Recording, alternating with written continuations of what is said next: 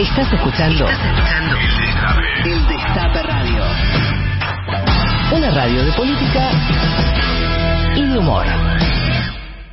Fue muy comentada este, una imagen, cuando digo fue muy comentada en el ambiente politizado, digamos, ¿no? Este, una, una imagen que mostraba a la conducción del movimiento Evita con algunos gordos de la CGT. Yo siempre digo la parte rolliza, ¿no? Porque los, los gordos suena discriminatorio, entonces digo la parte rolliza. Um, en un encuentro eh, que, cuyo objetivo, según trascendió, era bueno plantear, buscar algún tipo de alternativa eh, al liderazgo de Cristina Fernández de Kirchner. ¿no? Es una foto que nos, nos hace viajar al año 2016. Es más efectiva que el previaje, digo, nos manda rapidito allá al 2016, cuando había asumido Mauricio Macri y estos mismos grupos querían tener una coexistencia amigable con el macrismo, que aparte estaba en su fase arrolladora. Yo no, les quiero traer eh, dolor de estómago, ni malas, ni malos recuerdos, pero recuerdo esa fase arrolladora del macrismo, primeros meses, en los que tomó eh, todas las grandes y malas decisiones que nos hicieron sufrir durante cuatro años. Pero mientras Macri encarcelaba a los kirchneristas, había sectores que querían mantener una coexistencia amigable con ese gobierno. Son los sectores que cuando hubo que votar en el Congreso de la Nación contra los fondos buitre, no estuvieron. Son los mismos sectores que cuando tuvieron que impedir el desaforo de Julio Debido al frente del Ministerio de Planificación Federal, tampoco lo hicieron. Yo me pregunto, ¿para qué quieren bancas? ¿Para qué quieren cargos y diputaciones? Si cuando tienen que tomar definiciones casi siempre lo hacen en contra de sus propios representados, porque la caída del salario de los años del macrismo son responsabilidad del macrismo, pero también de la CGT que no luchó, la CGT la que le voló el atril por los aires.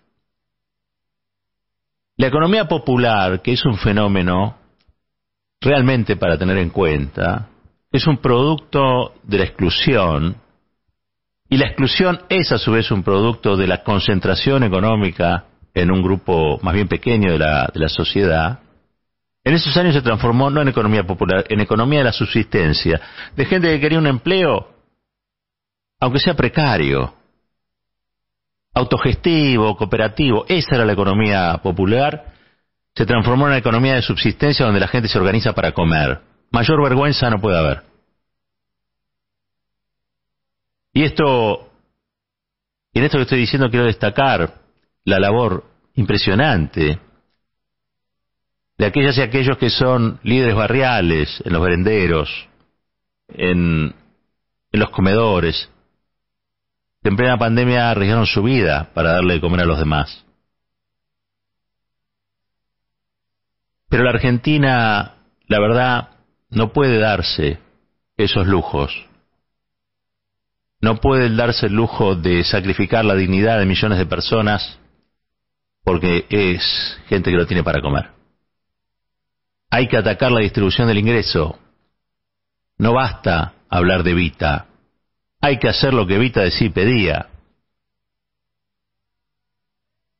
Y me parece que esta imagen que nos hizo volar rápidamente al 2016 muestra que no entienden nada.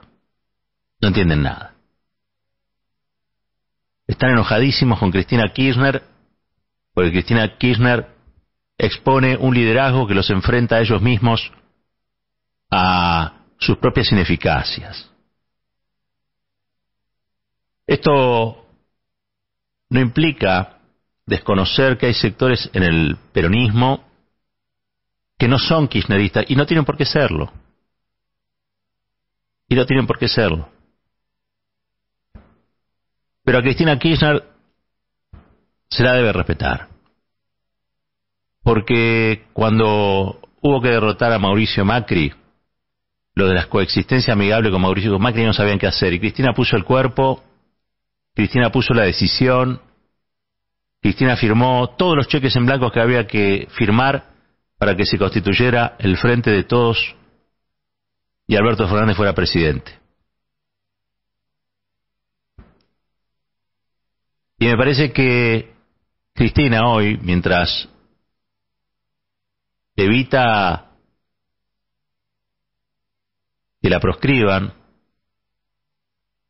mientras enfrenta la amenaza constante, cotidiana, permanente, de ser asesinada, debe abrir los diarios o debe abrir los portales y lee que hay grupos del peronismo que están preocupados por ella, pero no por cómo está ella, no por qué es lo que necesita ella, sino por ver cómo las desbancan, cómo las sacan de la cancha política para imponer eh, en las bancas y en las candidaturas, ya no por el dedo de Cristina, al que tanto le temen, sino por una, cuestión de prepotencia, para imponer candidatos a diputados y a diputadas que respondan a los intereses de una burocracia sejetista que no hizo nada, absolutamente nada para defender el salario de trabajadoras y trabajadores y de gerentes de la pobreza, que la van de líderes de movimientos sociales, pero que cuando tuvieron que poner el pecho frente a situaciones como la del encarcelamiento de dirigentes kirchneristas,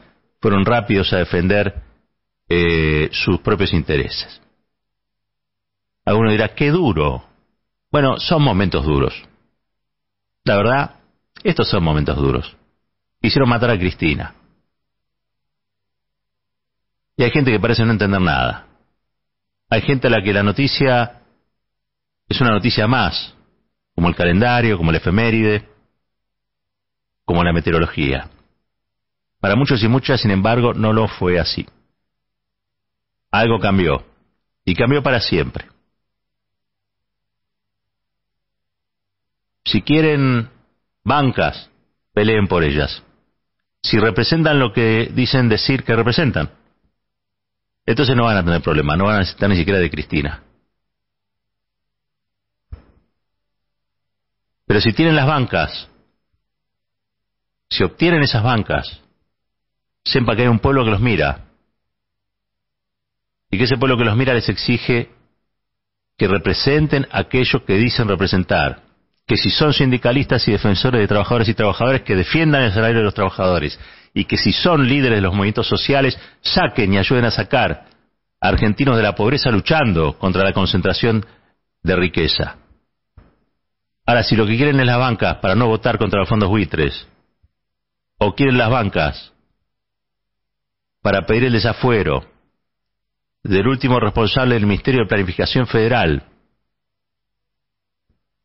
un, ministerio siempre, siempre criticado por el Departamento de Estado. ¿Por qué?